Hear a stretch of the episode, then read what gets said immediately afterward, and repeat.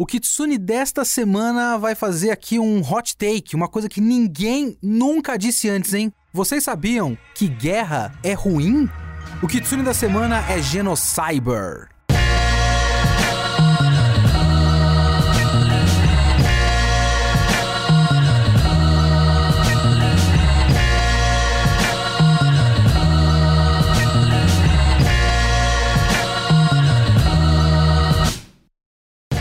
Sou o Léo Kitsune e o Kitsune da Semana é o meu podcast semanal para eu falar do que eu quiser, quando eu quiser, do jeito que eu quiser. A ideia aqui é eu fazer sempre uma review toda semana. Então pode ser de anime, filme, literatura, videogame, o que eu quiser falar, se eu assistir, eu vi, eu quero falar, é aqui que eu vou falar. Você pode comentar no site www.geekhere.com.br. Faz lá sua conta no site para você poder comentar embaixo do post ou manda seu e-mail para leo.kitsune@geekhere.com.br. amigos, fazia tempo que eu queria voltar a falar de OVA antigo, OVAs antigos, eu fiz só do Ixer. Tem muitos outros OVAs que dá pra falar, coisas que ninguém pediu, ou então vocês podem ter pedido aí. O Genocyber, por exemplo, é um que tinha gente que falava que Tsune você devia falar de Genocyber, especificamente o Genocyber. Ele ficou meio famoso, né? Ele marcou a época. E ele marcou a época muito pela fama de ser hiper violento e tudo mais, porque o pessoal gosta, né? Principalmente porque era anos 90. E tem muito isso do anime no geral ter começado a se destacar por conta de ser desenho que não precisa ser infantil. E aí, quando o pessoal quer que as coisas sejam levadas a sério como não infantil, elas vão pra hiperviolência ou muito sexo. KKKK, olha que sexo.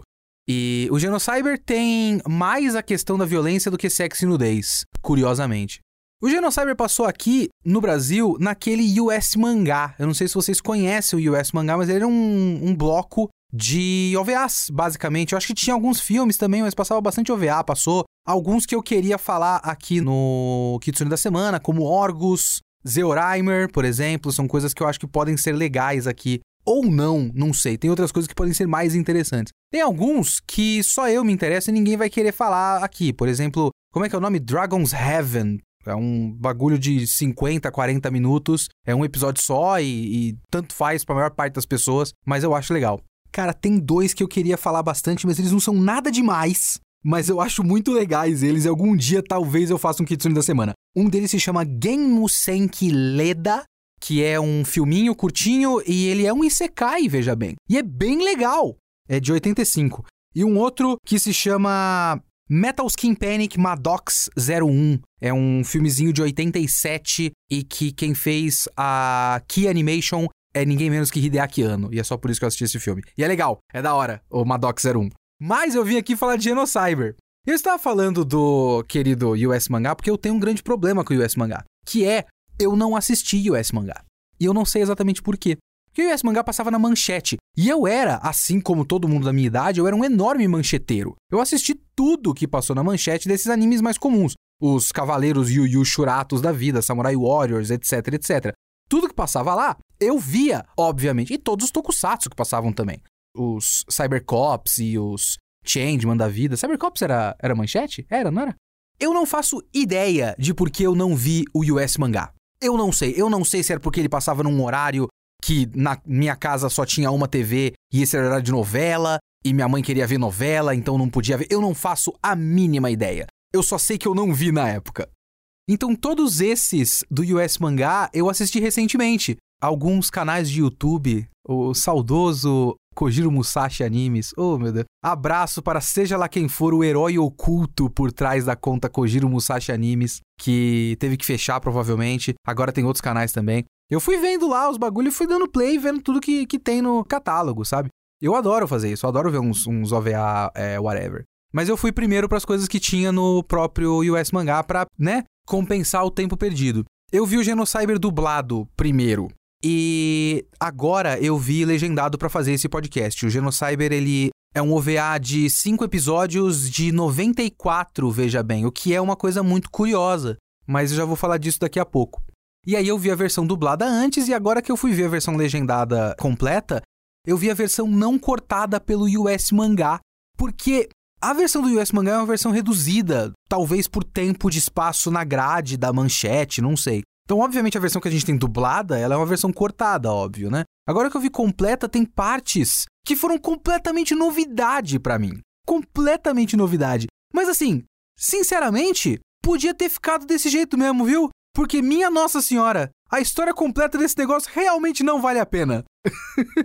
eu sei que eu tô aqui, que esse negócio podia ser só uma recomendação. Tipo, eu vou trazer uns animes velhos pra gente comentar aqui. Mas não é porque ele é velho, não é porque ele é clássico que ele é bom. Genocyber é uma porcariazinha. Assistam Genocyber pela experiência, para ter isso no seu currículo, para ver coisas diferentes do que a gente assiste hoje em dia, que realmente ele tem uma atmosfera diferente do que a gente assiste normalmente hoje em dia, mas isso não quer dizer que seja uma coisa boa. Genocyber é uma porcaria, senhores. Genocyber é muito extremamente meia boca.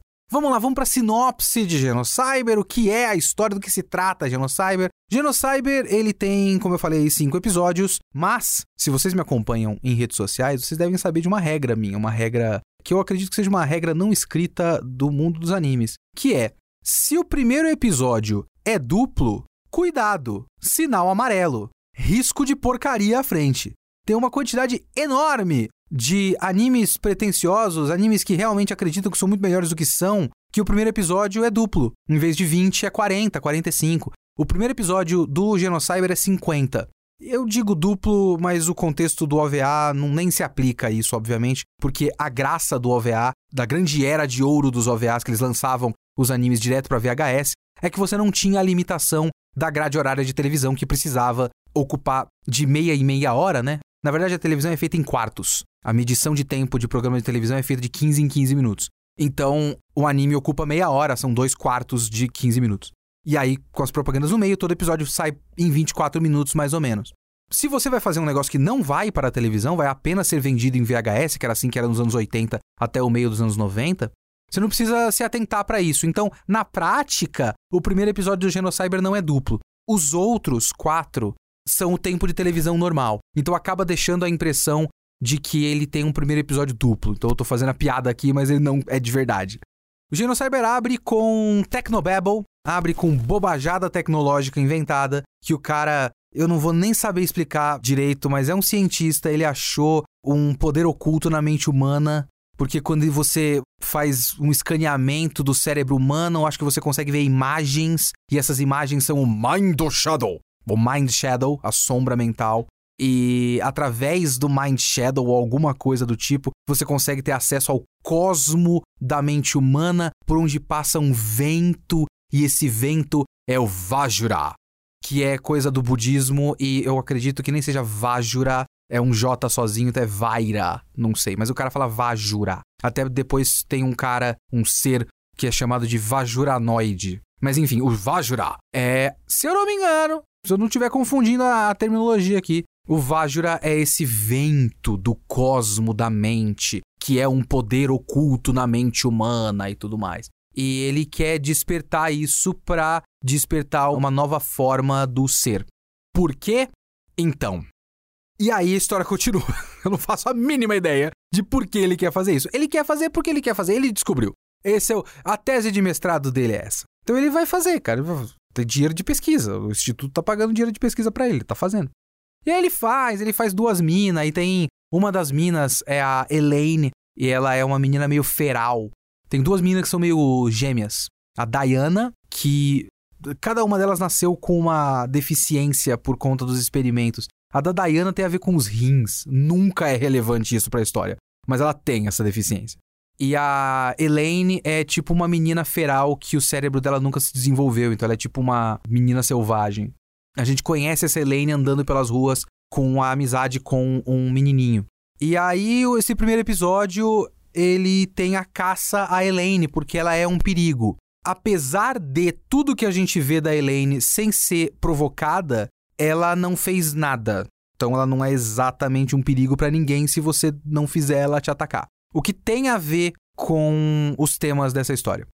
Isso é só o primeiro episódio. Porque aí no primeiro episódio tudo vai pro caralho. E a gente tem um salto de tempo enorme onde o resto da história, o resto dos próximos dois episódios, se passam num porta-aviões. E aí tem um outro cara tentando fazer o Vajoranoid, que é o piloto perfeito. E aí depois, tudo vai pro caralho. E os dois últimos episódios têm um outro salto de tempo, que tem um, uma distopia pós-apocalíptica onde a humanidade foi quase toda arrasada pelo Genocyber, inclusive eu esqueci de falar. O ser perfeito criado pelo cara lá no começo, ele vai dar o nome de Genocyber. A menina é o Genocyber. Muito tempo depois, o Genocyber tá aí, rondando o mundo e quase acabando com a humanidade. E aí tem uma outra trama completamente diferente que se passa nessa distopia pós-apocalíptica. Tem a ver com um casal, um cara que faz uns truques de circo e a esposa dele cega e ele quer curar a cegueira dela e eles se fodem muito, enfim, e coisas ruins acontecem. É até difícil fazer uma sinopse porque eu prefiro fazer uma sinopse que seja uma coisa bem sucinta, porque eu não gosto de passar muito tempo descrevendo história para vocês. Pelo menos eu tento o máximo que eu posso não fazer um podcast inteiro onde eu estou descrevendo coisas que acontecem. Eu quero que vocês ouçam a minha ideia. Se você quer ver as coisas que acontecem, você vai lá e assiste Genocyber, obviamente. Só que é complicado porque o conceito básico da história do Genocyber não descreve muito bem qual é a experiência de assistir Genocyber, porque só descreve mais ou menos o, o primeiro episódio que eu realmente vou considerar aqui que não tem cinco, tem seis. Porque o primeiro episódio é duplo e tem um arco fechado, depois tem outros dois episódios com arco fechado e outros dois episódios com arco fechado. São seis episódios, três arcos diferentes. E cada um desses é uma história completamente diferente. Todas elas unidas pela presença da Elaine barra Genocyber e pelo tema central da coisa, que eu vou entrar nisso em breve. Mas essa estrutura ela causa um enorme problema para a experiência de você realmente engajar com o Genocyber de maneira significativa. Só que engajar de maneira significativa, eu nem sei se é a ideia. É estranho quando você parar para pensar direito no Genocyber, porque eu fico muito pensando qual é a intenção de quem fez este OVA. Tipo, eu nem tô falando de intenção do autor, o que ele quis dizer, metáforas e tudo mais. Tô falando numa questão mais prática mesmo. Às vezes você tem que pensar em que tipo de experiência você quer proporcionar para quem está assistindo. Você quer que seja uma experiência mais relaxante? Você quer que seja hilário?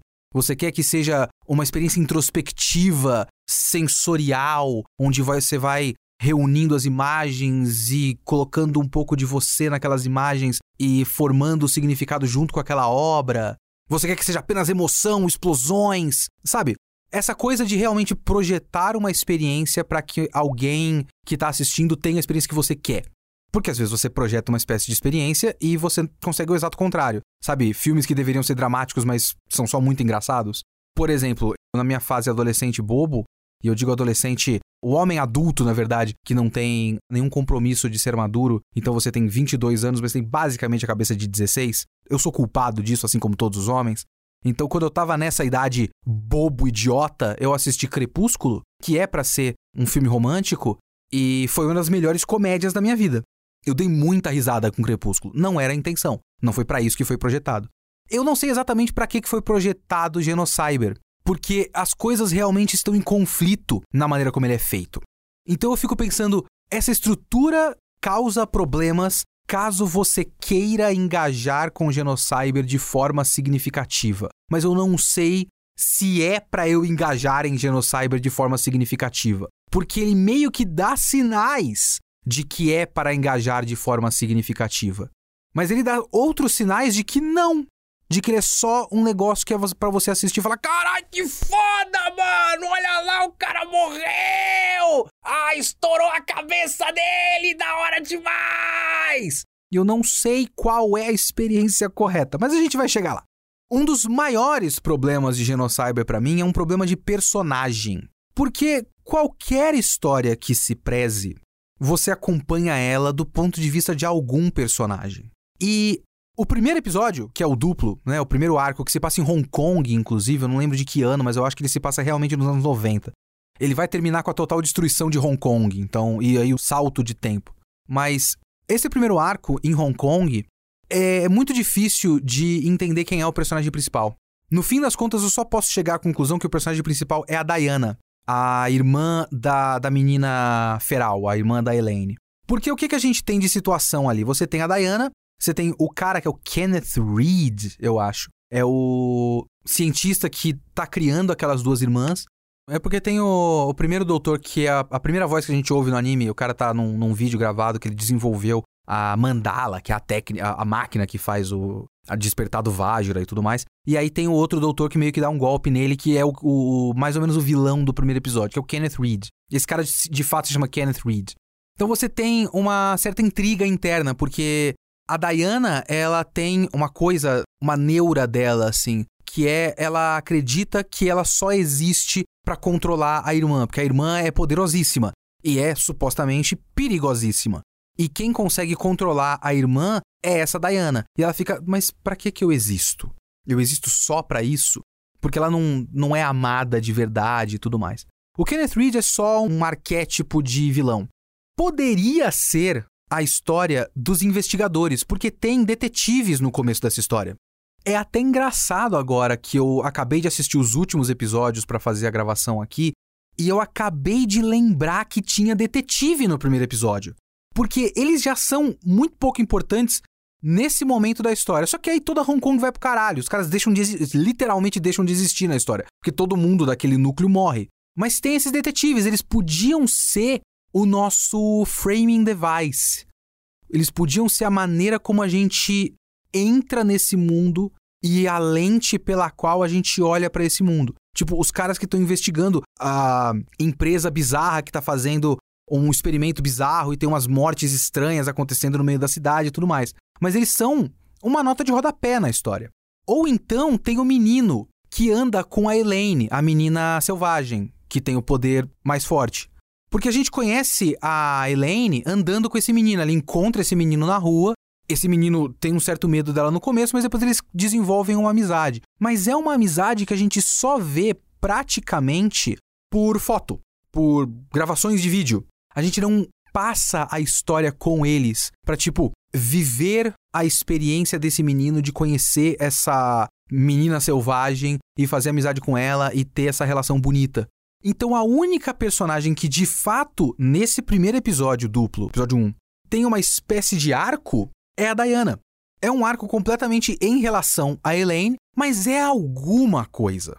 E aí eles são caçados, a, a Diana acho que hesita em matar a. Não, ela tenta, né? Não hesita. Ela tem que capturar viva e ela vai lá e tenta matar a irmã para acabar com esse sofrimento e coisas dão errado e tudo mais. Depois, a história reseta. E o negócio é, elas têm uma conexão mental, né? Porque tem esse negócio de despertar esse cosmo da mente humana, whatever, whatever. Então elas têm uma conexão mental, elas têm o mesmo poder. No final, fica um pouco meio confuso, porque a Elaine foi morta e eu acho que é a Diana que desperta o Genocyber, que ela vira um monstro. Então, quando eu olhei aquilo, eu falei, tá, interessante. Essa história meio que deu uma rasteira em mim, né? Eu pensei que o centro da história seria a Elaine, a menina selvagem de cabelo longo, mas construiu muito melhor a Diana, e aí a Diana que virou o problema, que virou a personagem principal, central da coisa. Quando a gente vai pro segundo episódio, é a Elaine que tá viva. Então, como elas têm uma conexão mental por conta daquele negócio do, do Vajra e tudo mais, quando despertou o Genocyber, despertou meio que em conjunto com a mente barra alma das duas. Só que quem sobrepôs, quem dominou aparentemente, foi a Elaine. Então é ela que sobreviveu fisicamente, assim. Depois que desfaz o monstro, quem volta é a Elaine. Ou eu tô lendo as coisas muito errado também, mas é realmente mal dramatizado. Não fica exatamente claro quem despertou o monstro. Realmente me parecia que era a Diana, mas aí volta a Elaine, então quem foi? Mas de qualquer forma, a Diana continua dentro da Elaine. E aí a gente segue essa história. Só que todas aquelas relações com o menino, que eu nem lembro se tem nome para começo de conversa. Eu nem lembro se tem nome. A gente vê esse menino sofrendo bullying dos moleques lá da região e tal. Então parece que ele vai ser importante. Só que nenhum desses personagens é realmente desenvolvido. Só a Diana é desenvolvida. E depois ela é morta pela história. Na prática, ela não me importa mais. E aí a história reseta, passam-se os anos e a gente tem dois episódios que se passam dentro de um porta-aviões, assim, aquela história bem de ambiente fechado. É até uma boa ideia como conceito. Eu, eu, eu gosto da ideia como conceito. A gente não tem mais a Diana, a gente não tem mais o Kenneth Reed, a gente não tem mais os detetives, não tem mais nada disso, não tem mais os capangas do Kenneth Reed, que são tipo uma mulher e um, um cara que é muito cópia do Batô do Ghost in the Shell com aqueles olhinhos cibernéticos. A gente não tem mais nada disso. A gente tem um núcleo de um cientista e um exército americano, se eu não me engano. Uma subtrama que é muito importante, que estava sendo construída desde o primeiro episódio. É muito importante, entre aspas, eu já vou chegar nisso também que os exércitos mundiais estão sendo fundidos. É como se não tivesse um exército individual de cada país, é como se tivesse um grande exército da ONU. Mas existem países que são contra isso. Então a gente está dentro do navio de uma frota desse exército unificado que vai atacar um reino que é contra essa unificação, que quer talvez soberania própria, né? Então você tem o cientista que está tentando desenvolver o piloto perfeito, o Vajoranoid, que é um maluco de armadura, que vai pilotar um caça, né? E ele se liga ao caça e consegue entender todos os mecanismos automaticamente, mas não dá certo. E você tem um cara que resgata a Elaine depois de um ataque e leva ela pro porta-aviões. E tem uma oficial do exército que meio que adota a Elaine, porque a Elaine lembra a filha dela que morreu. Então você tem essa personagem Mira, Myra, um negócio assim, essa oficial do exército, que ela tem alguma coisa sendo desenvolvida ali. E o cara que é o cientista, que tem alguma coisa sendo desenvolvida, mas é uma coisa só também. Ele quer que o projeto dê certo e ele fica cada vez mais obcecado. Por quê? Não sei. É mais um cientista que fez uma coisa porque ele fez. Que também é algo que é significativo, mas eu já vou chegar lá.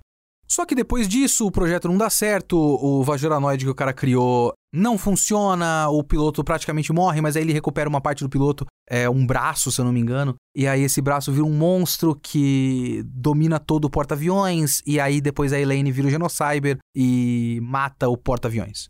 E aí a história reseta de novo e se passa 200 anos depois e tem lá aquela distopia pós-apocalíptica. E aí a gente tem novos personagens. Tem aquele casal que eu já comentei. E esse casal, e aí é que é foda. Esses dois últimos episódios, esse arco final, a saga de Arc de Grande, é o nome da cidade. É uma história completamente diferente. A sensação de assistir esse arco final é completamente diferente do resto de Genocyber. E tem um enorme problema nela, que é o Genocyber, a Elaine, ela é uma nota de rodapé. Por que que aconteceu de um momento para o outro? O Genocyber, a Elaine, continuou transformada no monstro e foi arrasando a humanidade inteira, como punição pelos pecados da humanidade. E aí você tem essa cidade de Fortaleza, que é uma ditadura opressiva pra cacete e tudo mais. E você passa bastante tempo vendo os meandros da política interna, do controle populacional e tudo mais. O prefeito da cidade que tá mandando a polícia lá para reprimir qualquer tipo de dissidência, seja os rebeldes, seja uma religião do subterrâneo. E você tem metáforas muito óbvias ali para abismo social, tipo o pessoal que mora no subterrâneo, o pessoal que mora na superfície e tal. E você tem essa religião que venera o deus, que é o Genocyber, que tá destruindo a humanidade. E você tem o casalzinho, que não tem quase nada a ver com isso, mas que meio que chegou na hora errada, no momento errado. O cara quer curar a cegueira da mulher, mas ele acaba sendo enganado e mata uma pessoa. E eles têm que fugir, eles vão pro subterrâneo. E aí eles, acho que eles descobrem a estátua do Genocyber, alguma coisa, parece muito confuso. Tudo muito estranho. Muitos passos foram pulados aí. Então o que você tem nesse ponto é que lá atrás você formou um personagem, a Diana. E aí você deixou ela completamente de lado. Aí você faz um segundo arco onde a Elaine, que seria a personagem que você conhece desde o começo, continua sendo uma péssima personagem, porque ela nunca foi desenvolvida. O fato de ela ser uma criança selvagem não foi bem trabalhado a ponto de ela ter uma personalidade. Então ela não tem personalidade, ela não tem vontade, ela só tem raiva de coisas erradas. Quando alguém é violento contra alguma pessoa que ela tem algum carinho. Por exemplo, o segundo arco abre com crianças que ela tá brincando, porque ela brinca com criança, é isso que ela faz. E aí, as crianças são metralhadas! Mas assim, a animação, a animação de Genocyber não é muito boa. Nesse momento, meu amigo, tinha um animador que falou: puta que pariu, o meu sonho. O meu sonho é estourar a cabeça de criança com metralhadora. É só isso que eu quero fazer. Deixa eu desenhar essa porra. Vai ser muito legal. Eu vou fazer cada detalhe da cabeça da criança explodindo. Cada detalhe vai ser legal demais. Vai ser legal demais. E o cara fez e ficou perfeito é a pior coisa de toda a história da, da animação. Mas é perfeito. Lindo genocídio de criança. E essas crianças passam o tempo todo aparecendo como fantasmas em todas as pessoas que estão fazendo coisas erradas de morte e guerra. Então você não tem relações de verdade, você tem essas alusões a, a relacionamentos. A Elaine, que tem esse relacionamento com o menino no primeiro episódio, com essas crianças no segundo episódio. E isso já era muito ruim. já era muito mal feito. E aí a única personagem que era a personagem em comum ao longo de toda essa história, eles eliminam e coloca como uma presença lendária aparecendo aqui e ali, as pessoas com medo do ataque desse deus que tá arrasando a humanidade. Ela deixa de ser uma personagem que ela já mal era para virar uma ideia muito básica. E a gente fica com aquela história muito chatinha, muito chatinha desse casal. E é muito chatinha porque é do nada, assim. Você tava assistindo uma certa história e de repente está assistindo essa, sabe? Porque por mais que tivesse tido um salto de tempo do episódio 1 pro episódio 2, você ainda estava preso naquele porta-aviões, então era tudo muito mais relacionável. Quando você passa pro episódio 4, o salto do 3 pro 4, né? Que tem esse salto de não sei quantos 100, 200 ou 300 anos para frente, você está em quase um gênero diferente de história. Você tem uma estética quase diferente aquela cidade fortaleza é realmente uma distopia pós-apocalíptica de outro tipo. Antes você tinha uma história de ação e terror e body horror. Era uma ficção científica, obviamente, mas é mais um body horror. Agora você tem uma ficção científica pós-apocalíptica, meio, digamos, jogos vorazes, digamos assim. As roupas das pessoas são diferentes, a arquitetura é diferente, é muito pouco relacionável. Quando eu tava assistindo esse episódio, eu fiquei imaginando que se eu. Se me colocassem a missão agora de você vai fazer o remake do Genocyber. Leonardo Kitsune, você é um roteirista agora, esse é o seu emprego. Eu ia falar muito obrigado, é o meu sonho. Sua primeira missão, primeiro trabalho, você vai refazer Genocyber. Falei, porra, eu tenho uma ideia aqui para vocês, hein? Pega a visão. Eu ia pegar esse último arco, o Arc de Grande, e ia colocar no começo. A gente ia começar essa história com o casal e a ver a história através desse casal nesse mundo completamente diferente do nosso, que tem a lenda desse, para uns, um deus, para outros, um monstro que tá arrasando a humanidade. E aí tá matando a torto e a direito, e a gente vê que tá destruindo exércitos, mas também tá matando civis. E porra, por que que esse monstro faz isso com a gente? E aí você reverte e volta como forma de flashback e mostra a história real de por que, como esse monstro se tornou esse monstro. Aí você tem o choque de, nossa, peraí, esse monstro era uma menininha, que era uma menininha pura porque ela era selvagem, e só o que ela queria era brincar com crianças, e ela foi forçada a se tornar esse monstro. E aí você talvez não conseguisse desenvolver tão bem os personagens porque já é tudo muito raso, então teria que adicionar muita coisa à composição desses personagens, mas pelo menos você teria o twist, o choque, o significado pelo contraste da coisa. Porque a intenção de Genocyber nunca foi exatamente contar a história de um personagem só.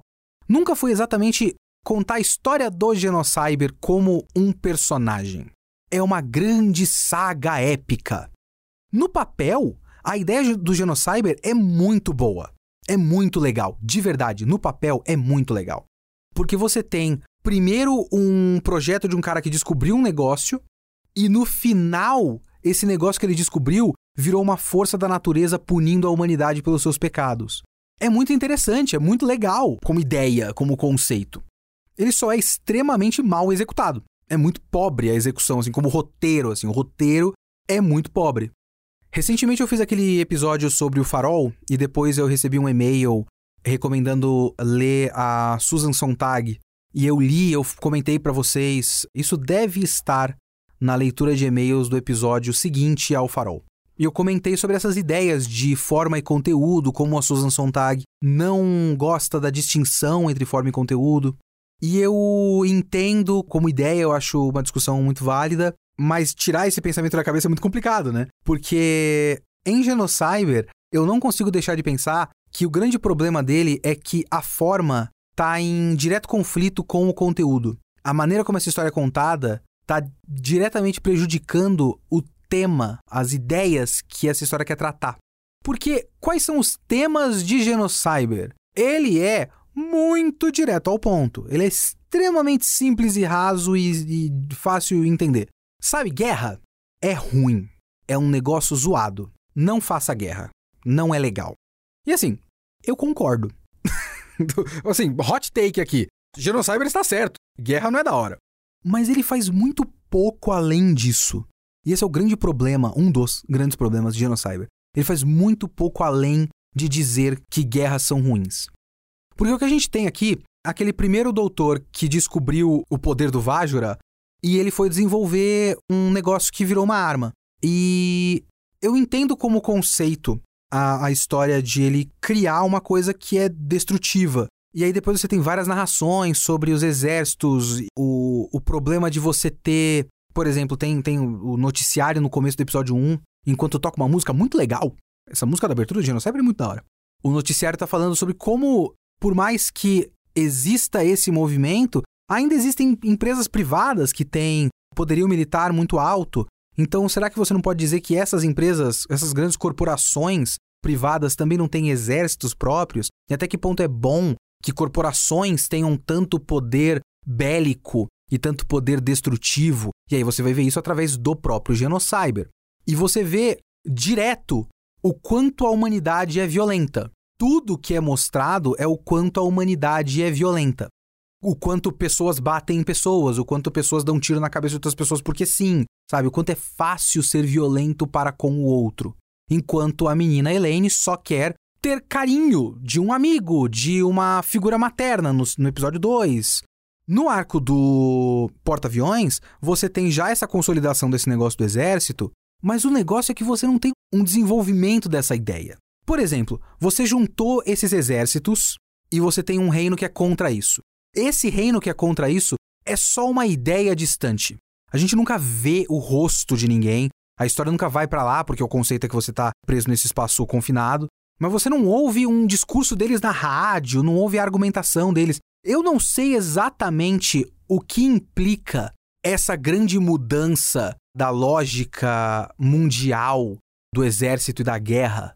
E a gente tem essa vontade de criar armas, tipo aquele cientista do episódio 2 e 3 que quer criar o Vajoranoid, que vai ser o piloto perfeito, mas talvez a ideia seja realmente o quanto a humanidade está criando armas e só o que ela faz é criar armas.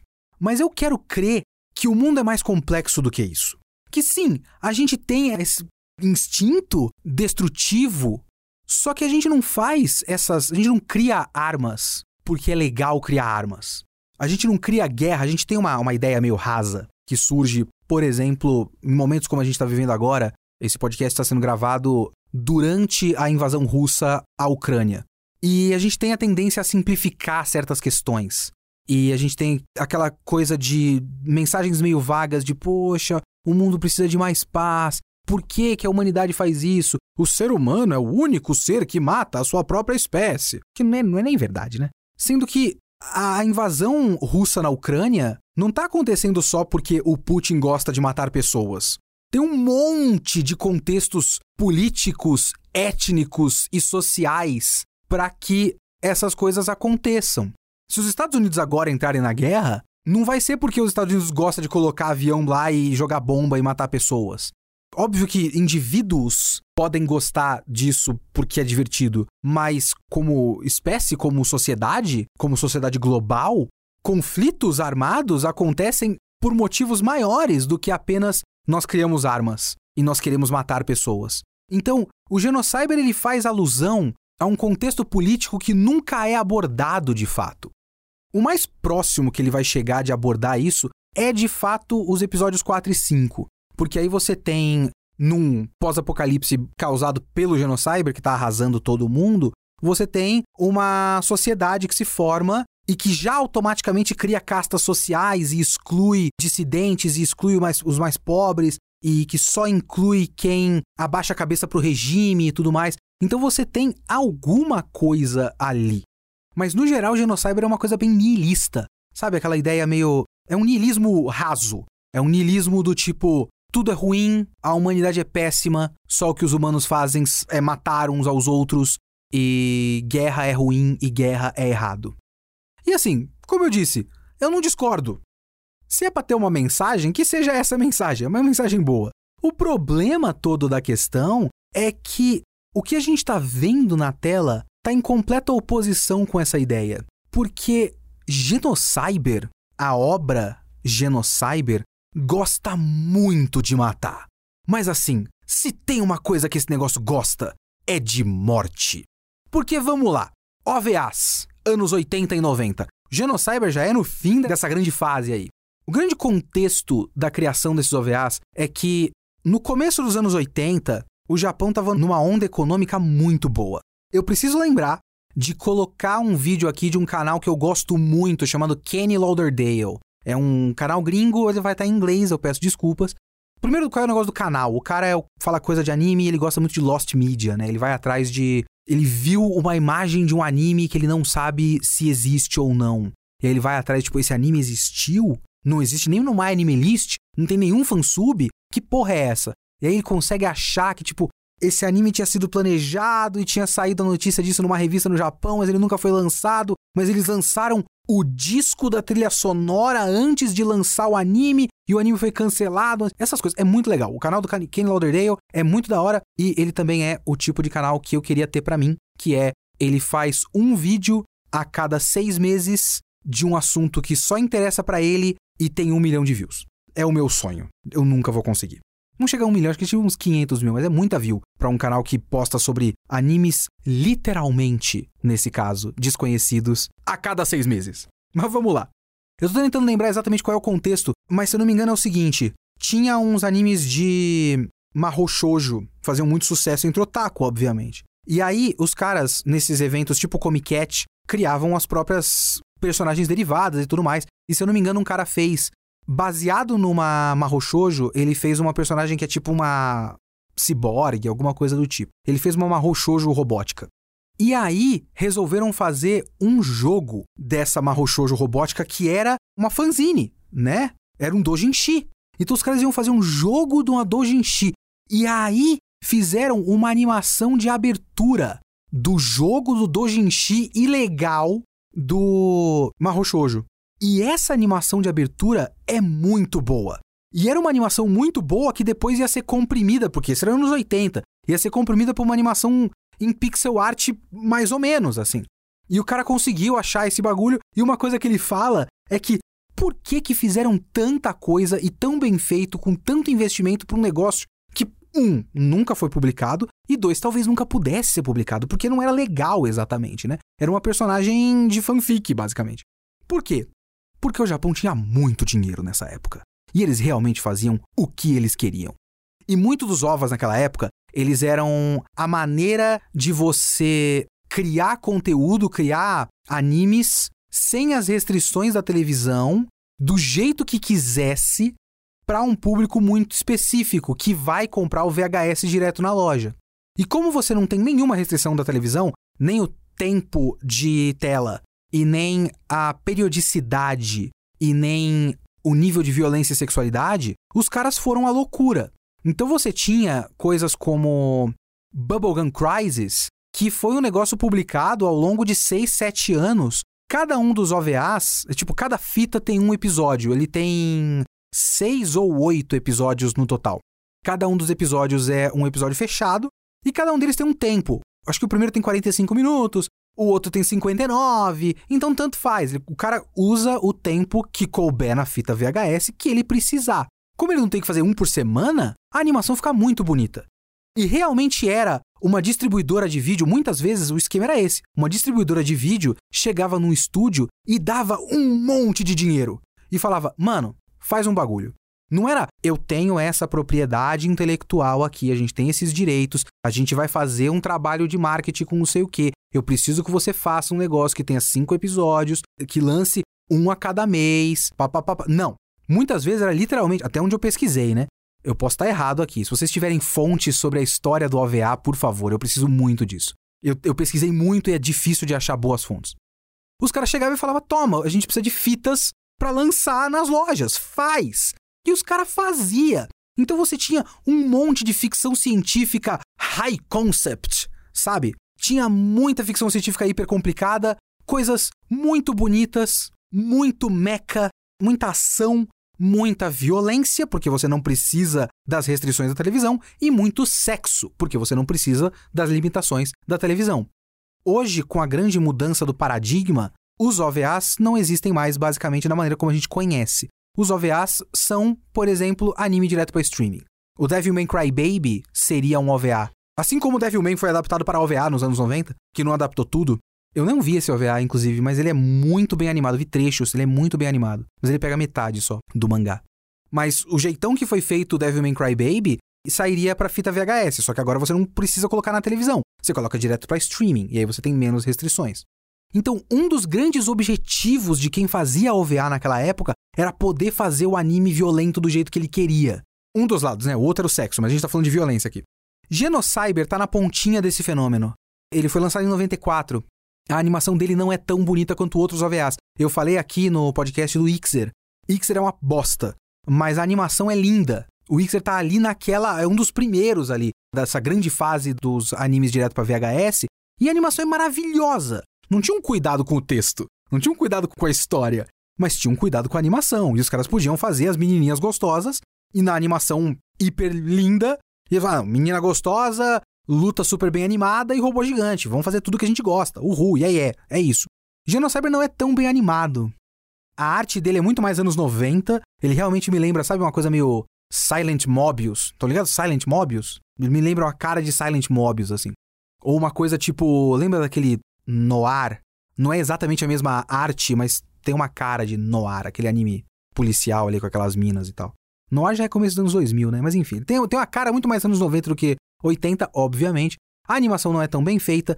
Ainda, eu, eu vou dar um crédito aqui pra uma coisa que ele faz só no primeiro episódio. A animação do primeiro episódio é bastante ousada. Ela mistura live action com miniaturas e colagem.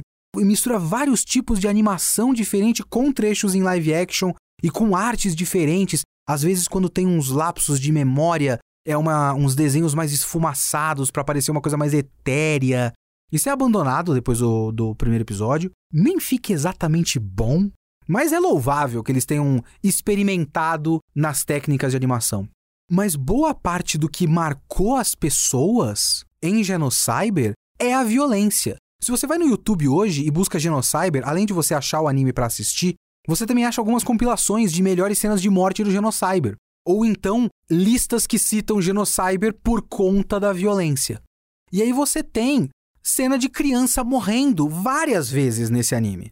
Você tem primeiro pessoas sendo dilaceradas, pessoas sendo cortadas ao meio, aquele body horror de um monstro saindo de dentro da boca da pessoa e vai esbagaçando a boca e os olhos e rasgando a pele.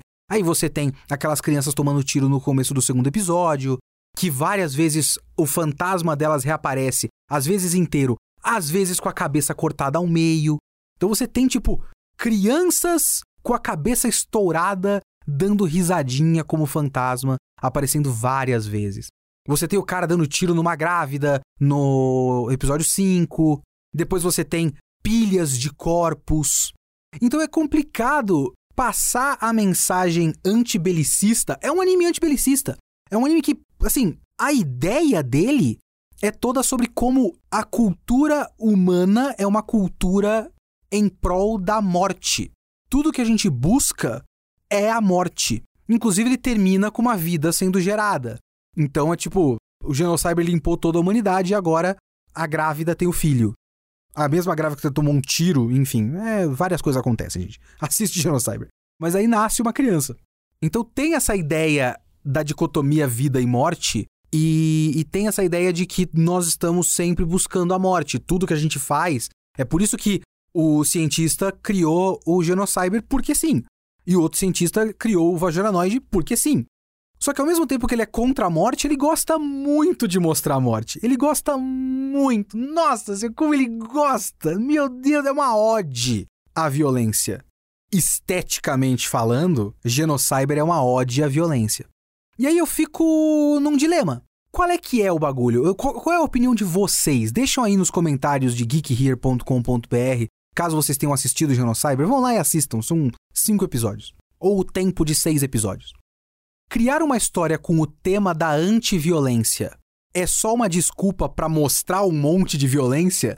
Porque, inevitavelmente, entre aspas, né, os caras poderiam justificar. Não tem como a gente dizer que a violência é ruim sem mostrar muita violência para você sentir que é ruim. Então, criar uma história anti-violência é só desculpa para animar cenas hiperviolentas? Ou a presença da violência realmente é inevitável para contar essa história? É uma discussão complicada até. Mas eu acho realmente que Genocyber fica só na superfície. Ele nunca realmente engaja nos motivos para a violência e também não engaja nas consequências reais da violência. Quer dizer, o episódio final, mais ou menos, trata disso. Porque a gente tem o começo, os, o episódio 1, 2 e 3, você tem a violência que a única consequência é um corpo caído no chão. E ó, isso é muito ruim. Pessoas levaram um tiro na testa. A consequência de levar um tiro na testa é a pessoa morrer. Essa é a consequência da violência, morte. Pronto. Mas existem consequências sociais para coisas. Se você está realmente querendo engajar nesse tema, existem as, as ramificações sociais de tanta violência acontecendo no mundo. E também as causas para isso. Aí depois você tem essa distopia, que é o caminho para a nossa guerra infinita é criar sociedades desse tipo. Fica um pouco confuso porque no fim das contas a causa da existência dessa sociedade estratificada opressiva é o Genocyber, que devia ser o nosso lado. Né? O Genocyber é meio que o Godzilla, sabe? O Godzilla como um símbolo da, do castigo contra a humanidade e que também é um herói. A franquia Godzilla meio que trata o, o Godzilla como um herói. O Genocyber é meio que isso. A gente deveria ver ele como isso. Como um herói punindo tudo que a humanidade fez de errado. E assim, tá muito óbvio que a humanidade fez muita coisa errada ao longo de todo o OVA. Só que aí, no fim das contas, essa destruição da humanidade fez com que a humanidade se fechasse atrás de muralhas para se proteger contra esse demônio. Então, meio que a solução é que causou o problema. É difícil. E é difícil engajar dessa maneira. Porque quanto mais você pensa em Genocyber, mais parece que ele vai entrar a fundo num assunto interessante e ele não entra a fundo. Ele só quer criar cenas hiperviolentas. E é por isso que eu digo que eu não sei qual é a intenção dessa história.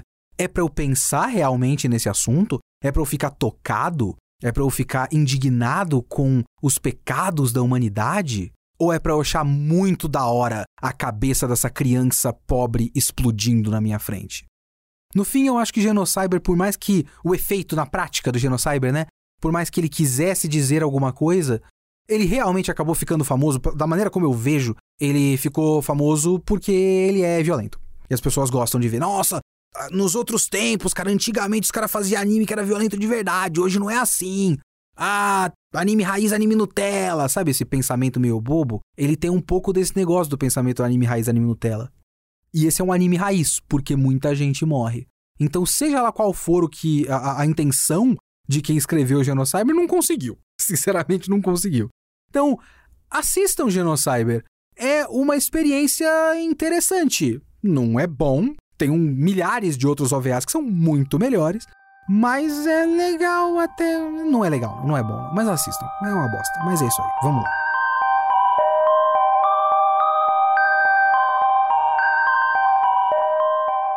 E vamos para os e-mails e comentários do Kitsune da semana passada, que foi sobre The Batman.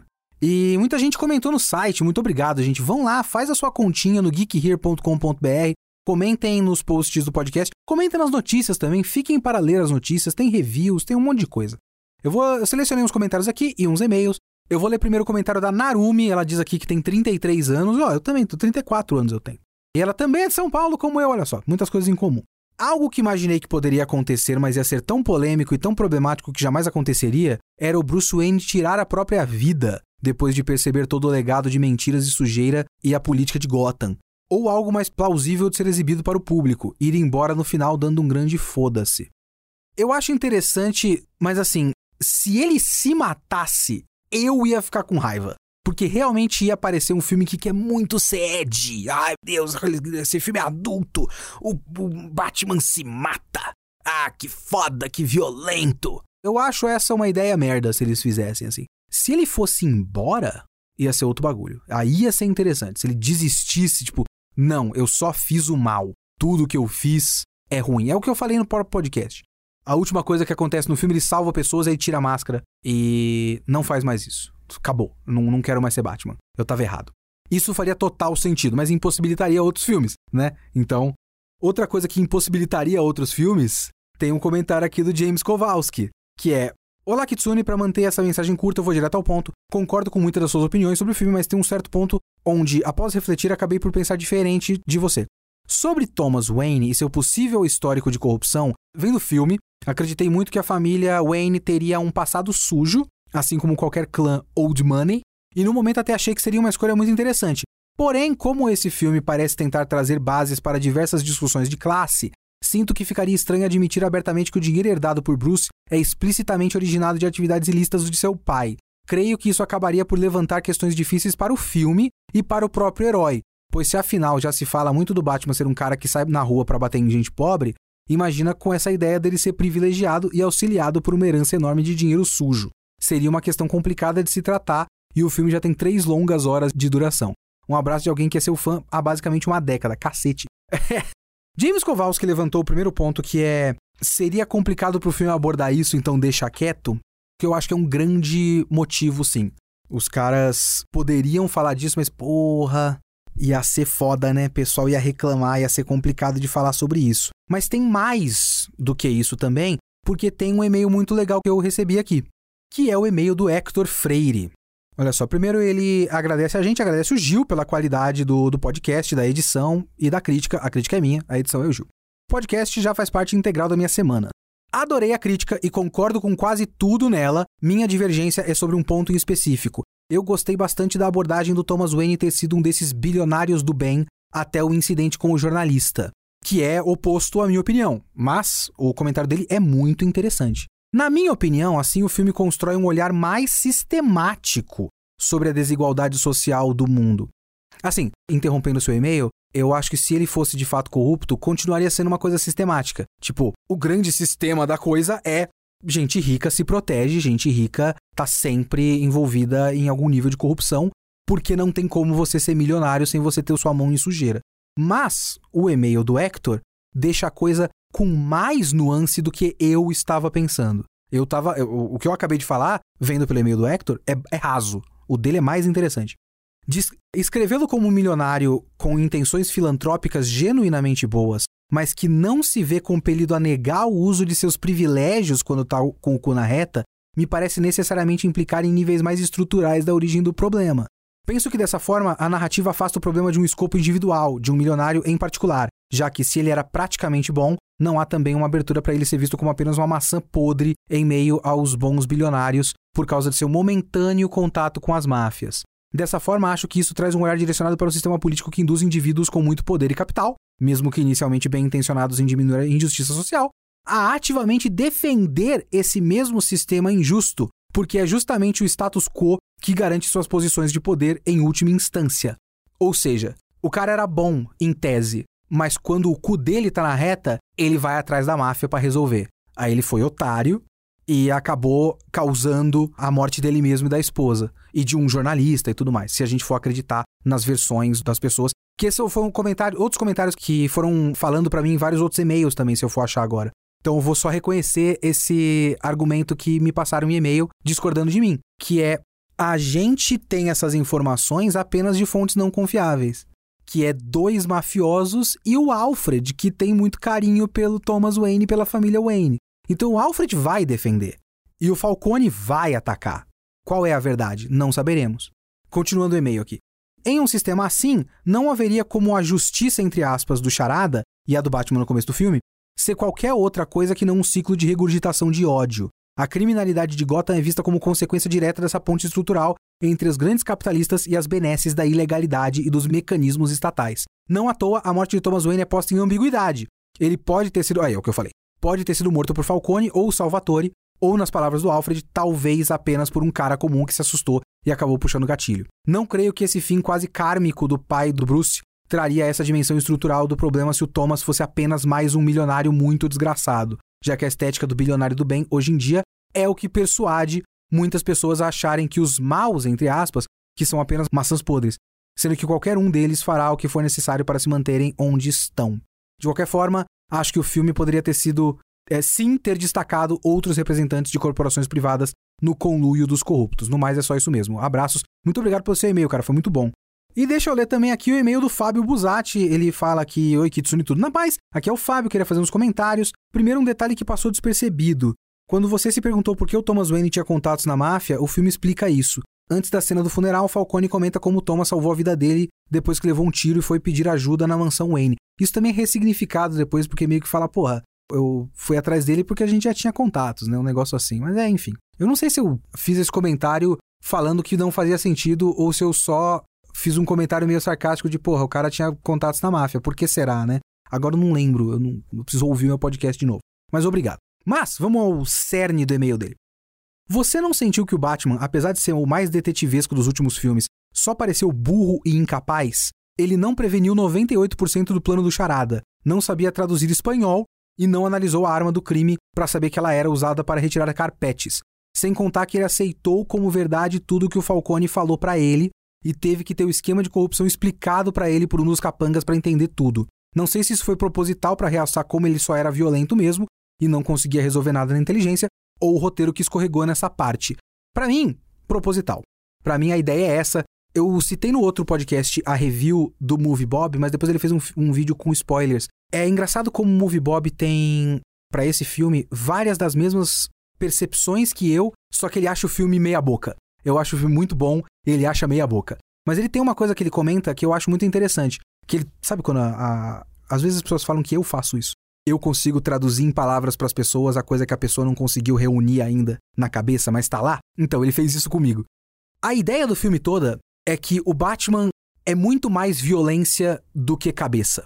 E uma coisa que o Movie Bob fala que é muito interessante é que parte do que falta para o Batman é uma compreensão em nível social da cidade que ele está querendo proteger.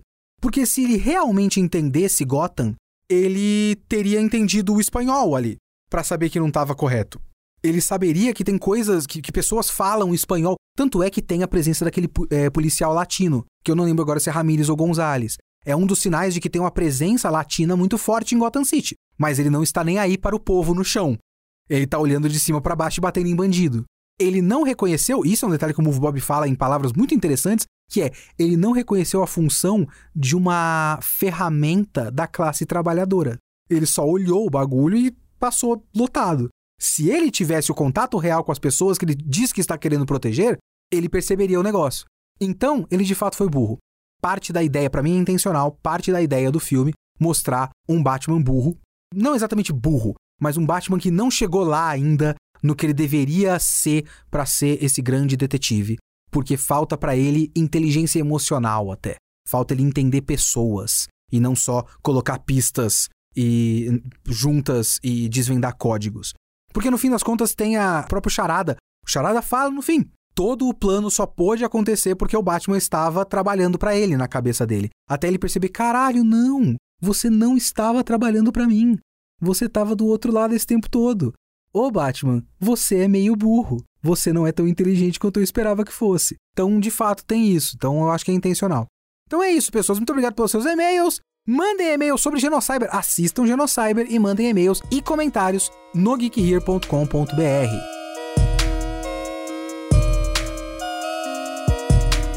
E esse foi o Kitsune desta semana. Mais uma vez, eu não vou fazer promessas.